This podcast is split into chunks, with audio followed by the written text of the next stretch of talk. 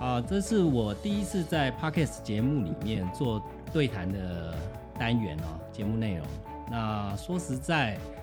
在一开始做 podcast 节目的时候，我也在想说，我要不要邀请来宾呢？因为我做经营一家出版社嘛，所以呃这么久都在做编辑的工作，所以要找到一些来宾，其实也不是太困难的事情。但是一开始我的初衷就是想逼自己读一点书吧，就是跟自己工作无关以外的阅读哦，所以就想说，那还是从一个人单口相声的方式来开始。但是做一做就发现好像不能这样哦，就是很多朋友在问我说说，哎，你自己的书你怎么都不介绍啊？你自己作者你怎么都不邀请？所以我不是不邀请哦，是也知道前两个月我的出版社写论文化都没有新书出，那好不容易我们最近新书要上市了，所以我今天邀请到我的作者，他是威士忌领域里面的说达人有点庸俗，但是他是以把知识控，嗯，把威士忌当做一门学问来研究的一位专家哦，他叫邱德夫。他在我的出版社写论文化里面，他出了出过两本书，第一本是叫《威士忌学》，第二本叫做《酒徒之书》。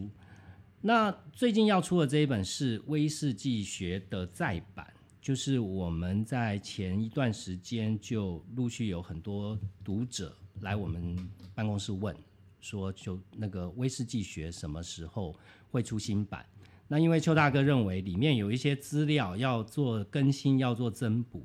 所以呃，我们就拖了大概花了整整一年的时间，才终于在今天要出新版威士忌学。那先跟请新版威士忌学的作者邱德夫跟总编读书的听众朋友们先打声招呼。嗨，大家好，我是邱德夫。哎，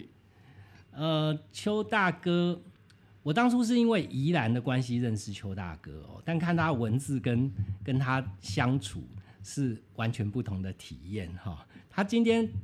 在要上我们节目的时候，他说：“哎、我带瓶酒来喝喝吧。”结果呃，在还没录节目以前，我们就先开喝了。这支酒真的超好喝，但是这是一款否酒吃的酒哈，吃是白吃的吃。我对威士忌并不是太了解，但我喝了觉得非常好喝、哎，格马兰对，格马兰而且甄选，九百块，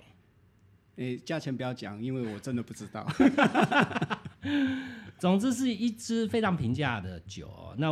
闻的时候就有水果味，喝下去也非常讨喜的风味哈、我没有办法做太多的细节描述，这不是我的专业。但从我的专业，我就想到一件事：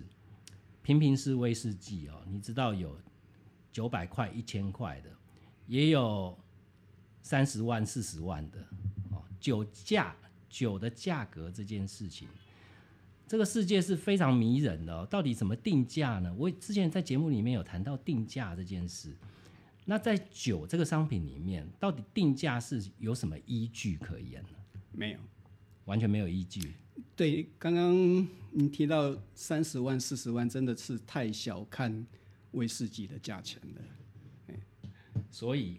最高有多少？呃，我这样讲好了啦。最近有一支酒叫做三崎五十五年，嗯，在它原来是为了东京奥运装出来的一个特殊款，嗯，然后它是三崎蒸馏厂，日本的三崎蒸馏厂，嗯，它所装过最高年份的酒，嗯，那它只提出一百瓶，然后让日本人只能在日本当地去抽签。然后抽签到的话，它可以呃，它把它把你的名字刻在上面，嗯，意思就是说你最好不要给我转卖，嗯，哎，结果不注文啊，哎，对对，没有错。 结果六月的时候就抽完签了嘛。嗯。那瓶酒它的售价是三百万日元。嗯。三百万日元很贵了吧？对，八十几万台币。嗯。哎，然后结果在八月份的时候，就在香港的那个什么，那个一个拍卖会。嗯。Bonhams，嗯，Bonhams 拍卖场就出现了这支酒，最后的落价是六百五十万港元。六百五十万港币，相当于两千多万台币。嗯嗯哎、所以也就是说，就它就坐地就两个月的时间，它就涨了接近三十倍的价钱。基本上这是艺术品的价格领域了吧？是啦，是啦啊，这操作模式也是像艺术品，是啦，没有错啦，因为标下来的人绝对不会把它开来，对他它不，可能去喝它嘛。对对对，哎嗯，所以你知道酒的价钱真的是非常有趣的一件事情。好，那如果落入我们凡间哈，嗯就是我们一般真的去会去喝的酒，嗯，这里面的价差也非常大嘛。是啊，是啊，那如果以不管是从酒商的角度，或从消费者的角度，这是天平的两端啊。嗯酒商当然希望定高的价钱。是啊，您刚刚提到那个创天价的，它基本上它的限量一百瓶嘛，对，但平价的酒可能每年是几十万，对吧？不止啦，不止调，和式的可能那个量是非常的巨大，对对对，没有错。所以哎对我们平常会喝到的酒而言，它的定价的酒商怎么去包装它的定价？你喝到就会，或者说以我们现在来讲，譬如说红酒，很多人都会想要去 Costco 买 CP 值高的红酒，嗯嗯对吧？嗯那在对威士忌领域，相信也有很多人是追求 CP 值的。是所以在酒驾这件事来讲，对于一般人，你可以觉得在我们可以引用的这种价钱幅差呃价钱的区段来讲，大概是一个什么样的逻辑？嗯，应该这么说啦，大部分的酒厂或者酒商有没有，他们一定会出一些平价款啦。对，呃，不要讲调和式啊，就以单一麦芽威士忌来讲的话，譬如说十年或者十二年，甚至十五年，基本上都是属于他们的，属于他们的核心酒款，他们叫做 core range。嗯，那这种酒款的话，就是量非常非常的大。对，可是，在我这十几年来，我我喝威士忌只有十几年而已。嗯那我观察得到的就是，这种平价款的话，它基本上没什么涨幅、哎。嗯，大概就是在一起在几百块啦，价随着就通八九货百块膨胀嗯调整，没有无此调而整，言其实没有什么调整，大概就是在七八百块到一千五之间， OK，对，了不起加个一百块之类的吧。是所以你要知道，酒的价钱弹性很大，对，因为曾经有某个酒商非常诚实的跟我讲，嗯他说酒厂制酒的话，基本上是暴利了。对，可嗯以想象，它是一个暴利，因为以成本来算的话，其实它的成本是非常非常低的，嗯，低到我在九头猪师傅里面有提到，嗯，哎，这里就算了，就先不谈了。 对，因为酒商会恨死我。哎，对，九图诗书，顺便打个广告， 大家要看内幕，就请看我们出版的《九图之书》哦，哎让酒商、行销业者每个人都要看看邱大哥在书里面写了他们什么。 对，结果发现也还好，也还好吧，对不对？没有非常惊 悚。但是我觉得作为消费者，你总是知其然也要知其所以然啊。我觉得基本的认知要有了。要，你可以要，要你可以是只是随意的喝酒，嗯，那你要有随意喝酒的态度。但如果你要严肃的喝酒，你要开始去追逐那些钻研到里面去的时候，就还是要知道一些东西嘛，对吧？对啦，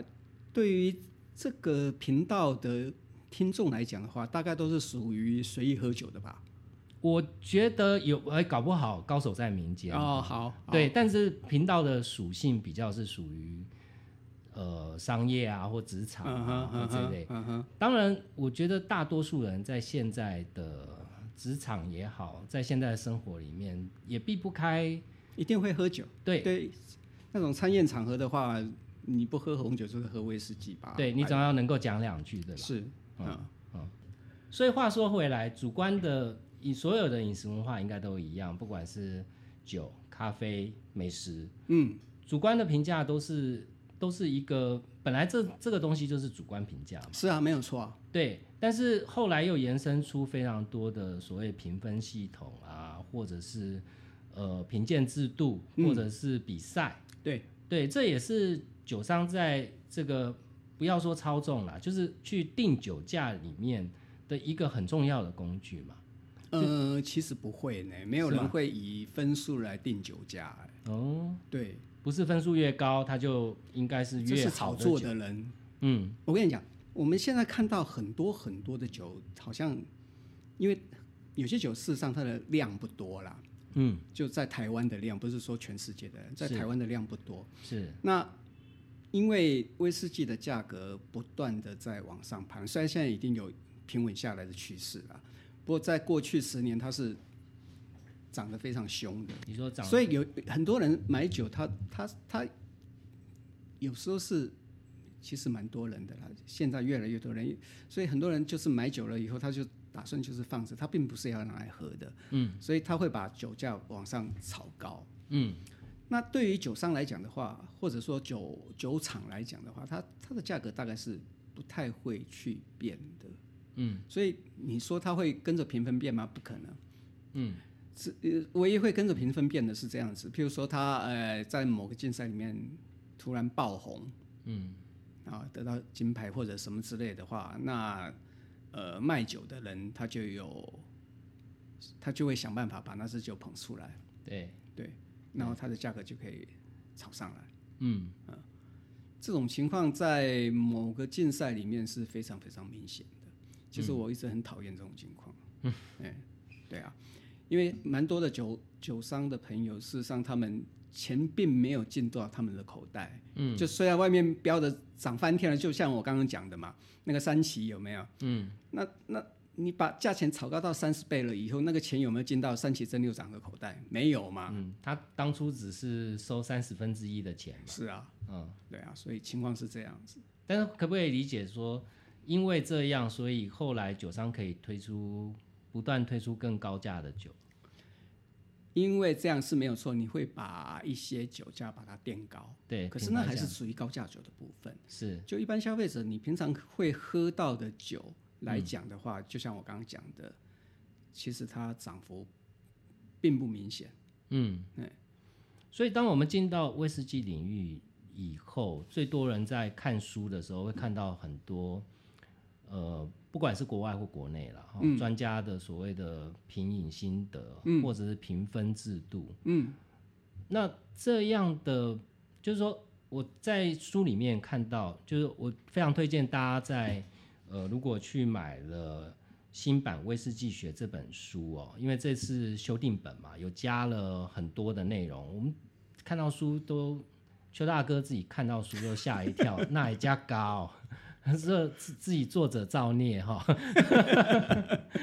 真的好红真的非常厚啊哈、但因为加了很多内容，好，那我非常推荐大家先去看第七章哦，第七章是全新的内容，对吧？是是，那这第七章里面，我就一开篇我就看到一段非常有趣的文字哦。其实因为我喝咖啡的时间比较久，所以邱大哥在书里面举的用了两段文字，其实看起来类似的文字，对，但一个是叙一段文字是叙述咖啡，一段叙文字是叙述酒哦。对，这个有多类似呢？其实也可以可以念给读者听听看呢。可以啊，可以啊，对啊，我觉得你看哈、它其中一段叫做浓郁的乌梅香气，口感浓厚，还有桑葚、浆果与青梅伴着少许南洋香料的味道哦，复杂度极佳，余味里饱含绿茶的甘甜哦，这是一段哦。另外一段是香味带有凝结的香气，梅果与前而花香在后，并带有干果熏香，口感优雅流畅，品种特色层层涌现，含有蓝莓及黑莓的甜润果果味，单宁成熟均衡。这两段文字，你如果不讲，其实我也分不出来到底是在形容威士忌还是形容咖啡啊。咖啡的杯测用的也是差不多的语言吧，是所谓风味轮，对不是对？其实风味轮每一种饮料，也不是说每一种吧，嗯，咖啡有咖啡的风味轮啦，对，他们有他们惯用的形容的词汇嘛，嗯那葡萄酒有葡萄，其实第二段是葡萄酒，不是威士忌。 ，OK，嗯，葡萄酒有他们自己的，那威士忌也有自己的是风味轮，所以，呃，可是大家都会互相的参酌，嗯，嗯，因为人类的感官就是这样子嘛，你大概能够描述你的由你的感官所传递过来的那些资讯的语法、语汇等等，就是你身边熟悉的事物了。是嗯，所以我们生长在我们的生长的环境也许会不一样。比如说，我跟你描述同一个东西的嗯那种味味道的话，可能会用不同的方式，可是你会用相类似的方式去描述不同的饮品。嗯对，这就是我们词汇上面的匮乏啦。嗯呃不过这也无所谓啦。其实我讲一个蛮有趣的一个例子啦，嗯，就是有一个好像是德国吧，一个科学家，因为过去一直大家有一个一个印象，就是说女性的感官好像比男性敏锐，是是不是？你认不认同？呃嗯，如果以刻板印象，嗯，刻板印象刻是板这印样象子，没是有这样错没嘛，对错不对？嗯那也反正就有人闲着无聊就做这种实验，嗯，就他最后面的结论是，其实女性并没有办法像，并不会优于男性啦。是那会有这种刻板印象，其实很大的一个原因是因为女性运用语汇的能力比男性强，嗯，所以同 OK 对于同一种味道的话，他可能说出十种，那男性的话可能就会说嗯。好喝不好 喝，就这样子而已。所以你知道吗？这个纯纯粹就是你运用形容词的能力而已。哦，所以现在酒圈那些呃网红啊 KOL 女生越来越多，是因为这个原因。 呃，应该也不是 啦，因为我就是逼你要讲出颜值这两个字。 因为威士忌威士忌圈老实讲一直都是属于男性的饮料，是，所以我们很缺女性。对，所以呃，从这个主观描述的论述啊，就是说，在我在因为之前做很多咖啡书嘛，嗯，我也认识一些咖啡人，所以其实我发现，就是一般消费者跟专业工作者，他们中间有存在一个 gap 啊，就是一般消费者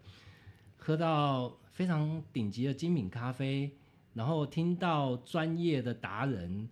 叽里咕噜的讲了一堆啊、它它有水果味，它好像在口中的奔放哦，然后你可有以讲出十种不同的水果呃嗯味。有 earthy 哈、 哎，那那但对一般消费者，他也就是好喝而已嘛。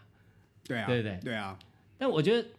人有时候就是说好不好喝这是一回事哦，你能不能感受到那个好喝又是另外一回事。嗯，至于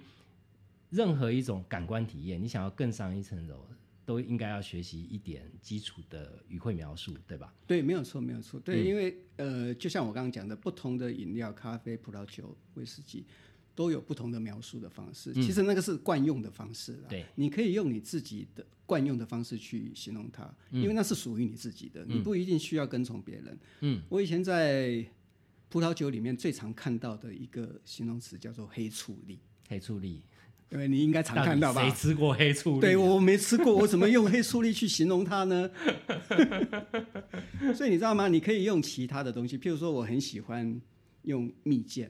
之类的这种 OK，东西，嘿，反 OK 正要酸酸甜甜的味道嘛，对，嘿，没错，对啊，嗯，或者说我们比较熟悉的一些水果的滋味，嗯可是其实以熟悉的水果滋味来讲的话，其实又分很多种，譬如说是，柑橘种好了，对，你的柑橘味到底是哪一种柑橘？是，嗯，嗯，佛手柑。我说柑 哦。跟黑醋栗是一样的，讲出来你都不认识，这样就好，是立于不败之地。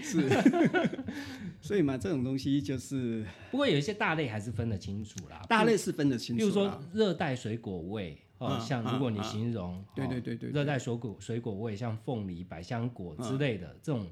很 strong、很 power，对吧？这种就比较容易被理解。像以前我我也曾经问过格马兰的，嗯，我问问他们说，你们酒厂，你们认为你们的风格应该是趋向哪一边？嗯，他就跟我讲，那时候他们的首席调酒师他回答我，就是他们认为他们的做出来的酒就是必须要有刚刚你讲的热带水果味，嗯，凤梨呀、柑橘呀、这些味道都必须要存在。对呃，他认为这个是他们要表现出来的味道啦。嗯如果没有办法表现出来的话，那就代表他们做的不好。好，你如果开始喝懂了一些味道，你也可以开始用自己的语汇去描述这些味道。嗯，它距离你能够评分这个 gap 还有多远，呃，其实就开始评吧。就开始评了。对啊，因为评分其实是这样子讲啦，我不断的在外面，我也不断的在讲了，评分并不是要你向大众交代说你对这支酒的评价，嗯，而是向你自己去交代说你到底喜欢这支酒在哪个等级。嗯嗯也许你喝到一支非常好的酒，然后你觉得说，哦，这支酒在我的 range 里面，它应该有九十五分，那它就是九十五分。嗯哼，那我的九十五分跟你的九十分绝对会不一样。也许你喝到你根本不喜欢这种味道啊，嗯，对，我今天应该要带一支泥煤味的来。嗯，也许你根非常非常讨厌泥煤味 啊，对不对？你认为这根本就是 bullshit 啊？你觉得它是八十分、七十分，甚至你连零分都有可能。没关系，你用一千块以下的之后我就可以了。对，所以你知道吗？每个人都有自己的喜好嘛。啊你是把你的喜好分一个大致的一个等级，给他一个分数，这就是我认为的评分啦。嗯有一个非常重要的，虽然现在已经有点，好好，有一个重要的比赛啦，叫做、呃 More Manic Award，呃嗯它是一个我认为在过去哦，它是一个最公正公开的一种方式。为什么？因为它它的那个评分的方式是用盲测的，嗯就是只有主办人只有一个人，他嗯他纯粹是义工啊、他把所有的酒把它分装瓶了以后，然后就寄到，把它编号，然后就寄给你，然后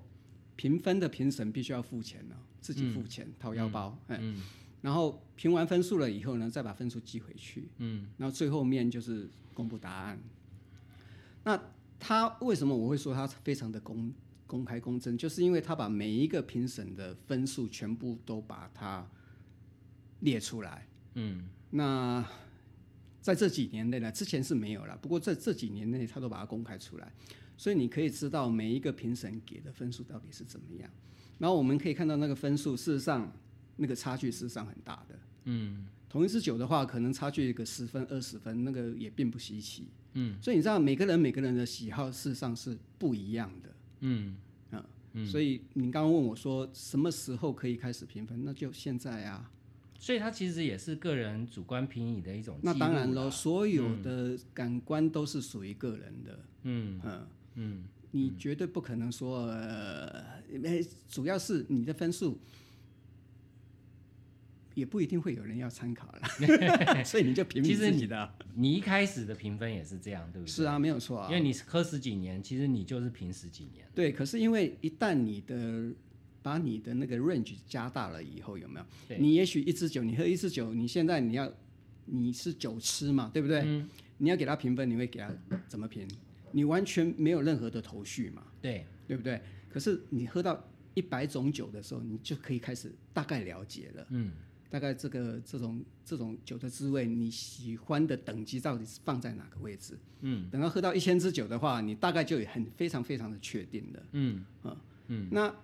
到目前为止，个人的评分最多的就是一个法国佬，他叫 Serge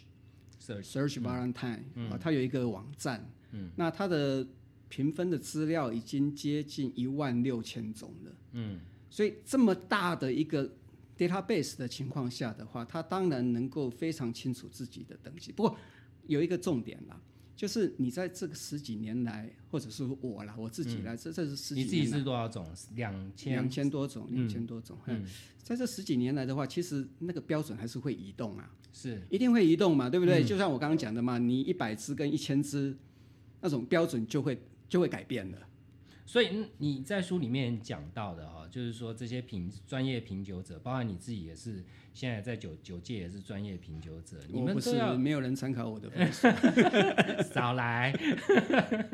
你们都要有一个基酒基基准的酒，对吧？对对。这个基酒是怎么去选择？这个基酒其实很简单了，就是你随随手可得，就是你不必须花要花很很很大的这个价钱就能够买得到，而且到处都买得到的酒。是哎，那个才算是一个基本的酒款，而且它必须要品质保持大概一致。嗯那最好的基酒的话，就是我刚刚讲的那些 core range 的酒嗯哦，比如说呃很多啦，譬如说格兰利威十二年啦，格兰菲迪十二年啦，是嗯麦卡伦十年啦等等。你要尼美款的话，那就是阿贝十年啦等等这些，嗯是，都可以当做一个基本的基础啦。嗯嗯所以你知道每一届的，事实上现在有很多很多的各种的竞赛嘛。好的竞赛的话，其实主办方一定要公布它的基本款到底是什么的，把它当做一个基准，是要不然你评你的，我评我的，到时候一平均下来的话，那个差距就出来了。嗯，不，同样的，即使有一个基准的话，大家还是会有差距。就像我刚刚讲的那个 MMA 竞赛，嗯对嗯，讲到差距，你书里面提到另外一个很有趣的，就是现嗯在评分的那个差距，你里面讲说，这世界上到目前为止还没有被评为一百分的酒吧，嗯、威士忌、威士忌、葡萄酒有啊，对，嗯嗯，对，威士忌没有。没有？那你刚刚讲到的，哎、有有有有有。有吗？有有有有有有，非常非常的少。是非常少我看过一个，哦。哎，对对，哎 OK，那你刚刚讲到的 Search，对， ，Search 它最高评的是九十七分，对吧？好像是九十七分哦，，书对里面是这样写。哎是那它跟一百分的差距，那三分，或者说你当你一款酒跟一款酒中间差距零点五分，那到底代表什么意义？我没有零点五分的差距。 对，因为我你有看过零点五分的差距？嗯有啊有看过啊，就是前阵子闹出一些新闻的 OK， Whisky Bible 那个作者，哦，对威士忌 OK 圣经的那个作它者，的新闻又跟威士忌没有太大关系。有有有关系，有关系就是他的新版的威士忌圣经有没有？嗯，因为它用来形容它的那些酒的滋味的方式，嗯，让某些某一位女性感觉非常的哦不快。 OK OK OK，对我不知道你有没有看到这个新闻哎有我知道，就是有点让他觉得物化还是对对对嗯对对骚扰的意涵。是是，嘿，嗯，那它的分数到目前为止最高分就是九七点五，嗯嗯，OK。对。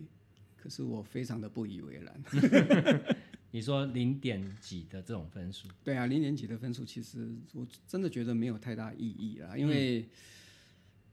你自己评的时候怎么去界定那零点五？你为什么要多给他打那个点五？我没有点五过啊。我我说啦，我说嗯你 suppose 这些人去打那个分数。至于我们一般人，我们就会很好奇，到底多那一分少那一分？因为因为它是圣经嘛，嗯，对，那它每年都会每年都会出出一一版新版，然后每年都会评一个呃最佳的什么什么什么，最佳美国威士忌、最佳苏格兰威士忌，或者是最佳威士忌。是那你要分辨出最佳的话，它一定要有一个差距啦。嗯，那对他来讲的话，那个差距就是零点五分啊。嗯，呃，他他认为也许这是他他的使命啊，或者背后的金主的使命 啊。实际上我会被告。他都是他认为。 好，哦所所以以你知道吗？这个其实有一些有一些利益的关系存在啦。嗯 OK OK OK，may maybe 是一种呃策略性的方式嘛？是哦是，对他一方面也要卖书，一方面卖他自己的名声啊。对，嗯，对，名声比较重要。书其实我们写书的人都很知道，嗯 出书的人也很知道。所以对我们一般人来讲，其实不太需要太在意呢对，没有些错，微的差距。对，没有什么太嗯大意义。而且别人，我一直在讲说，别人认为这是一支很好喝的酒，就算你给他一百分，也不一定就是符合你的口味。嗯嗯嗯，对，是的，所以不要以喝不懂泥煤味而耻，这样。很多人不喜欢呐、 其实我喝到现在的话，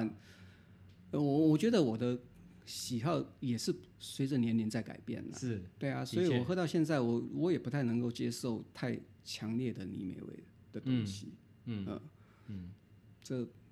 这没有什么关系啊，因为一一定会改变的嘛。你从小到大，你的喜好难道不改变吗？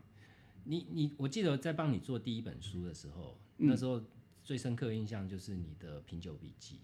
你真的吗？对啊，因为你真的累积的很惊人啊！你是从一开始喝就这样子记录嘛？对对，因为我刚好生长在一个大家都在记录的一个环境里面。哦，因为工程师的不是不是不是，习惯 吗？还是老实讲，现在写品饮记录的人其实真的不多啦。可是因为我一开始喝威士忌的时候，我就加入一个，当时是台湾第一个品饮的团体啦。嗯，那认识的这一批人，大家都在写品饮记录，然后大家都会互相的参考啊，然后讨论啊，每个人也会打自己的分数啊。所以我一开始的时候，我就认为这是一个很天经地义的对事？对对，没有错。嗯，所以就一路一直做到现在。殊不知其实没几个人这样干。对，尤其是打分数这件事情，很少人打，因为很多人其实对分数是很反感的啦，对，嗯，因为他认为，其实你在不同的环境下喝同样一支酒，有没有？嗯，就你会给他不同的评价，一定的，嗯，因为环境不一样嘛。嗯，比如说现在这支酒，你现在喝自己一个人喝觉得还不错，你跟我一起喝也觉得不错，嗯，那拿回去，然后跟小孩、老婆吵架，嗯，然后在那里喝闷酒的时候，你就觉得它很难喝，嗯嗯嗯，对啊，这不是酒的错。这不是酒的问题嘛， 哈，而且很多的评分的话，因为像摄取它有接近一万六千笔的资料，是，可是里面应该超过我看九成以上都是一个小生头，嗯或者是二十 CC，或者是五十 CC，嗯，那一支酒，如果是一整瓶酒的话，你从头到尾喝的话，它风味会有些些许的改变，因为随着氧化作用，嗯，它会有一些些许的改变。是所以你如何用一个那么小的声波去评价一支酒，或者甚至是一整桶酒？嗯，因为它可能是代表单一桶里面的一瓶，嗯，里面的一个小声波，嗯，也有可能是一整批，可能上十万瓶，嗯，里面的一瓶的一个小声波，嗯，这样不是很不公平吗？对，就是当一个想要用数据来证实的一项科学制度变数太多的时候，对，没有对吧？错，对，没有错，嗯，所以很多人是很反感，所以他们不太愿意去打分数，或者说他们不太愿意用一百分满为满分的方式去打分数。他们，我我我认识一些朋友，其实他们会采用，比如就是分成十等份之类的，用十分来打。他们认为说，我的喜好在这个 range 里面大概都是归属于这样子，嗯，可能会比较容易一些啦。是嗯，你要再把十分里面再拆下来，就把它再除以再除以十，就变成一百分的话，那对他们来讲，可能这样子就过于严苛了。嗯嗯，其实很多以前的评分，其实葡萄酒也一样，他们会用打星星的方式，五颗星啊，或者是四又三四分之一颗星啊之类的这种方式，其实就是比较粗略的去把它分，嗯，分等级，嗯，心目中的等级，呃，或者自己感官所感受的等级，嗯、他不太愿意用一百分去描述它。所以你如果呃想要进入到威士忌的领域，想要成为开始研究，对这个领域开始产生好奇，想要去研究，嗯，第一步应该就是建立自己的笔记嘛。你每一次喝，你才有一个基准可言，对我吧？会很建议啦，嗯对，因为留下记录不管有没有用啦，嗯，其实对你叙述，因为你总是要学会怎么样去形容一支酒，嗯，要不然就只有好喝或不好喝，顺或不顺而已，对，这样真的太笼统了啦。嗯，每一支酒其实会有给你不同的感官的体验，所以你的品酒笔记里面会有什么？会有你自己的叙述，就是说我觉得它有什么味道，什么味道，什么味道，对吧？嗯，还会有什么东西？还会有什么东西啊？嗯，我会通常我会对这一支酒稍微的叙述一下，譬如说它它的制作的方式啊，它使用的橡木桶的种类啊，哦，就你了解它的这些基本资料，对对对对，把它填上去，这嗯对样。对对，嗯嗯，因为呃虽然酒厂每年每年可能同一支十二年，它可能会出个好几批，对，可是多多少少都会有些差异，嗯，所以要把那种把你当下喝的那支酒的装瓶的时间那些东西，最好也写清楚来，因为它可能在十年之后，它的风味会有改变，嗯，所以这些其实是写品饮记录的时候一个很好的一个历史的证据了。嗯嗯，有没有需要记什么很细微的东西？譬如说日期呀、或者是你所处的环境啊，或什么之类的？有些人会写，嗯有些人会写，有些人还会写说，呃，他喝了几次，因为也许你喝了几次嗯味道不一样，我或者说认识开瓶多久啦，嗯之类的，也许会啊。嗯，我看过有些人是这么记录的，是不过这个纯粹就是个人的个记人录的的喜好方式。对对对，嗯因为我认识一个咖啡烘焙师，他是会记录大气压的。 你应该知道是谁。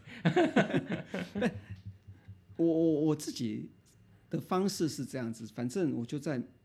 每天大概固定的时间，然后去品一支酒。我一次大大概就是喝一支酒，或者了不起两支吧，因为我酒量很差。嗯嗯嗯。然后我我会完全固定用同一支品酒杯。嗯。因为不同的品酒杯的话，事实上就会带给你不同的风味的感受。哎嗯，你不能，如果你一直换酒杯的话，其实那就你的分数就会就会乱了啦。是哦，这是一种潜意识吗？哎，不是不是不是，像我们今天用的这种酒杯的话，其实是酒厂酒商出的啦，对，它的杯型近似于所谓的 ISO 杯、i s o 就是国际标准规范嗯是定下来的一个标准的杯型。嗯我喜欢用这种杯型，因为它是 ISO 标准嘛。嗯嗯嗯那其实 ISO 杯当初在发展出来是为了葡萄酒哦。嗯，然后 Robert Parker 他很喜欢用这种杯，是嘿你想想看，葡萄酒的杯型比威士忌多更多，是对不对？是，不同的不同的葡萄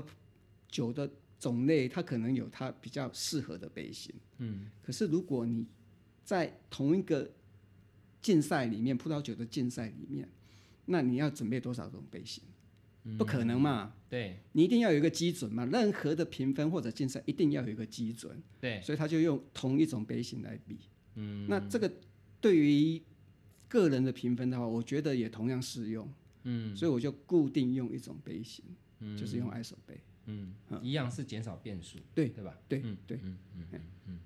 所以呃，开始自己的品饮心得是不难的，不难啊。对啊，最重要是累积你的 sample 数，对吧？对，你可以去一方面写你的品饮记录，一方面去看看别人写的，嗯，跟你的风味描述的方式是不是不一样。是然后尽量的去记忆你身居周遭的一些各种的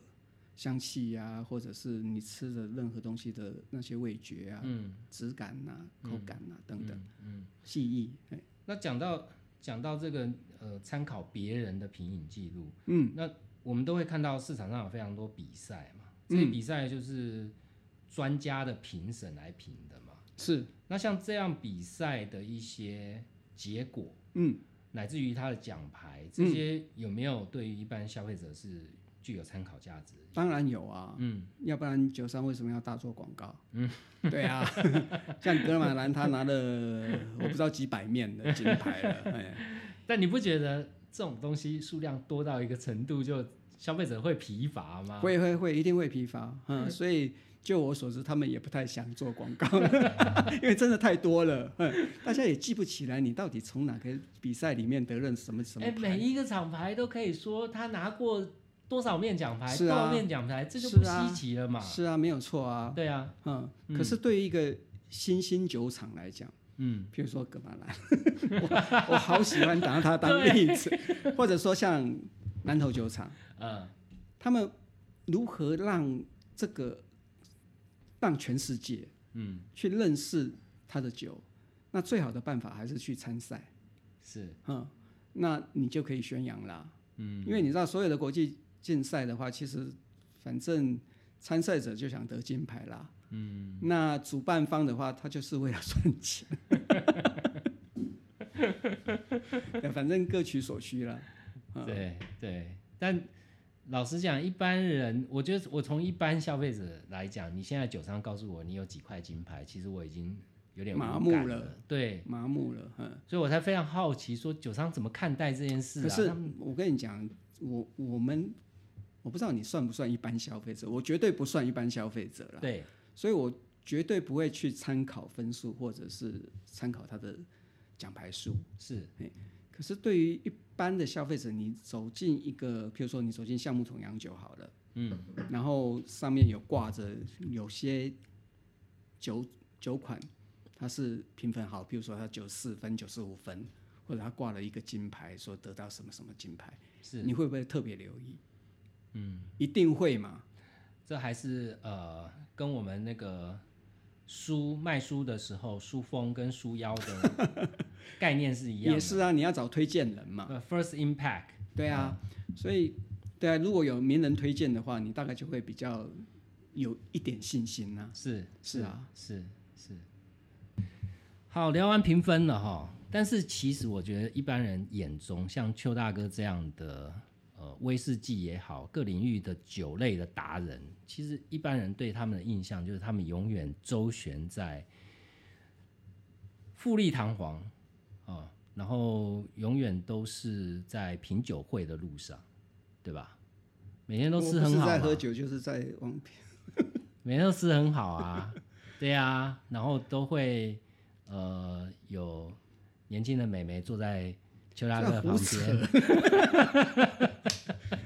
边，呃印象完全错误。好，从一般人角度哈，就是说，如果你想要开始进入到一个领域，你想要变成这个领域的一份子，好像在微界品酒会是一个指标，对吧？呃，其实我会非常鼓励大家，有时间的话就参加一些品酒会啦，因为那是认识一家酒厂或者是一家酒公司的酒最简易的方式。嗯，因为你要买那么多支，因为一般的品酒会里面至少喝个四五款没有问题嘛。嗯，那你要买四五款酒的话，有些其实其实有些酒事实上是很贵的。是对，可能要上万。那你自己买来自己喝的话，我是觉得有点呃，你的荷包真的会守不住啦。嗯，呃，所以真的是参加品酒会是最最简单的方式。所以品酒会之于呃品饮者的意义，嗯应该某一个程度在于我们前面讲的扩充你的 database。是啊，练功啊，啊，练功，嗯嗯，就是吃什么不不重要哈，重要对我来讲真的是，呃你刚刚讲那些什么什么富丽堂皇，什么有美眉， 我跟你讲，这真的不是我们要求的， 真的真的真的，我酒商有钱嘛， 酒商有行销预算。嘿我曾经对某一间酒商，因为你知道酒商很喜欢搞很多很多的噱头嘛，对，嘿，然后而且他们都会互相的竞争，他们行销会互相的竞争，会互相参考。嗯是那你今天做的怎么样的东西，明年明明天我可能就要超越你。输人不输阵，对，嗯所以他们会搞像前阵子有一个空中品酒会，它哦是知跟道星宇航空。对对好，我没有去，对，啊，你没去哦，我我有事啦，我有事，嗯我真的有事， OK，OK 嘿所以我没有去我以参为加你。有去，你对不是有那个 souvenir，啊，嗯，对，然后呃，可是我我我真的觉得啦，对我来讲的话，重点不是这些东西，重点真的是酒。嗯是我曾经跟某家酒商，事实上常常跟他讲，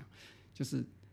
把把重点摆到酒了。嗯你搞那么多东西有没有？有时候去那些贵妇百货啊，摆一个做一个非常非常漂亮的东西啊，那些其实真的有点浪费。嗯嗯，也许它能够吸引消费者的注意，是注意到你这个品牌或者这个酒款，因为我们去参加的话，我们就非常有道德伦理的都会打卡上传，嗯是，啊，帮他们做一点行销嘛，对，哎嘿对，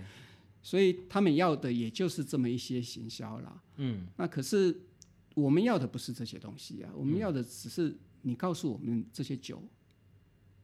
它的酒款到底是我像我要的，我我会问很多的问题、对啊。可是这些问题其实并不是呃每一家酒商都会提供的。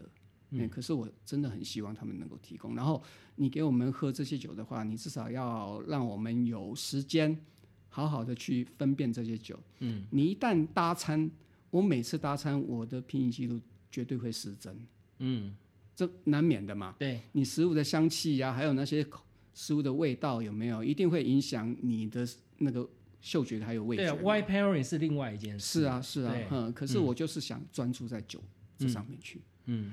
那至于说一般人参加的品酒会的话，就不太会有这么多乱七八糟的呃影响。对，哼，那就会了不起，就是搭一些简单的一个点心啦。嗯那他们认为说这种 pairing 事实上是一个很不错的搭配。那当然也可以尝试，嗯所以我还是鼓励大家去参加品酒会。嗯，所以一般人他其实就是酒商都会经常办这种会会小型的品酒会，嗯会啊会啊，哼，对，为了要推广他们的酒款嘛。对，以前在十几年前，我刚开始那个进入威士忌领域的时候，其实没有真的没有这些品酒会，我们品酒会都是我们同好自己办的。嗯，然后整整个威士忌的风气越来越盛的时候，那当然酒商他们就会聘请品牌大使，以前也没有品牌大使啊，对，所以品牌大使。有了这个，也有了一些行行销预算之后，他们就会经常的举办品酒会。那一嗯年，台湾很多酒商嘛，所以一年一两千场大概跑不掉吧。嗯那对就尽量的有时间就去参加。嗯嗯，有些会免费，有些是收一点小小的费用。但怎么样都比你真金白银去买酒来的不便宜，可能嘛，你不对可能喝个有些酒太贵了，对啊，嗯，嗯嗯等，所以你还是要喝你自己喜欢的，然后再去买吧，嗯，这样会比较实在一点。还有另外一个就是他们有时候会带呃调酒师啊，或者哦，是对对对哦对，哎，就一些 key person，然后你们可以去请教他们一些 问题。是是是，哦哎，不，今年是 没有了。呃，对， 呃，可见的未来几个月好像也不会有。可见得明年大概也不 会有。 OK，好，今天的非常谢谢呃新版威士忌学的作者邱德夫来，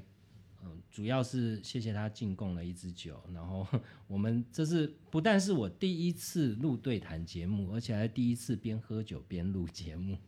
你不觉得边喝酒边录比较有 feel 吗？呃，感觉特别放松吧。是啊，是啊，对啊，对啊，嗯我都想说，哎、对谈这么好做，应该常常来做对谈谈，超好做的好 不好？少来。反正就是聊天而已啊。好，我们谢谢邱大哥，嗯谢谢呃谢谢各位收听，我们下次再见。拜拜。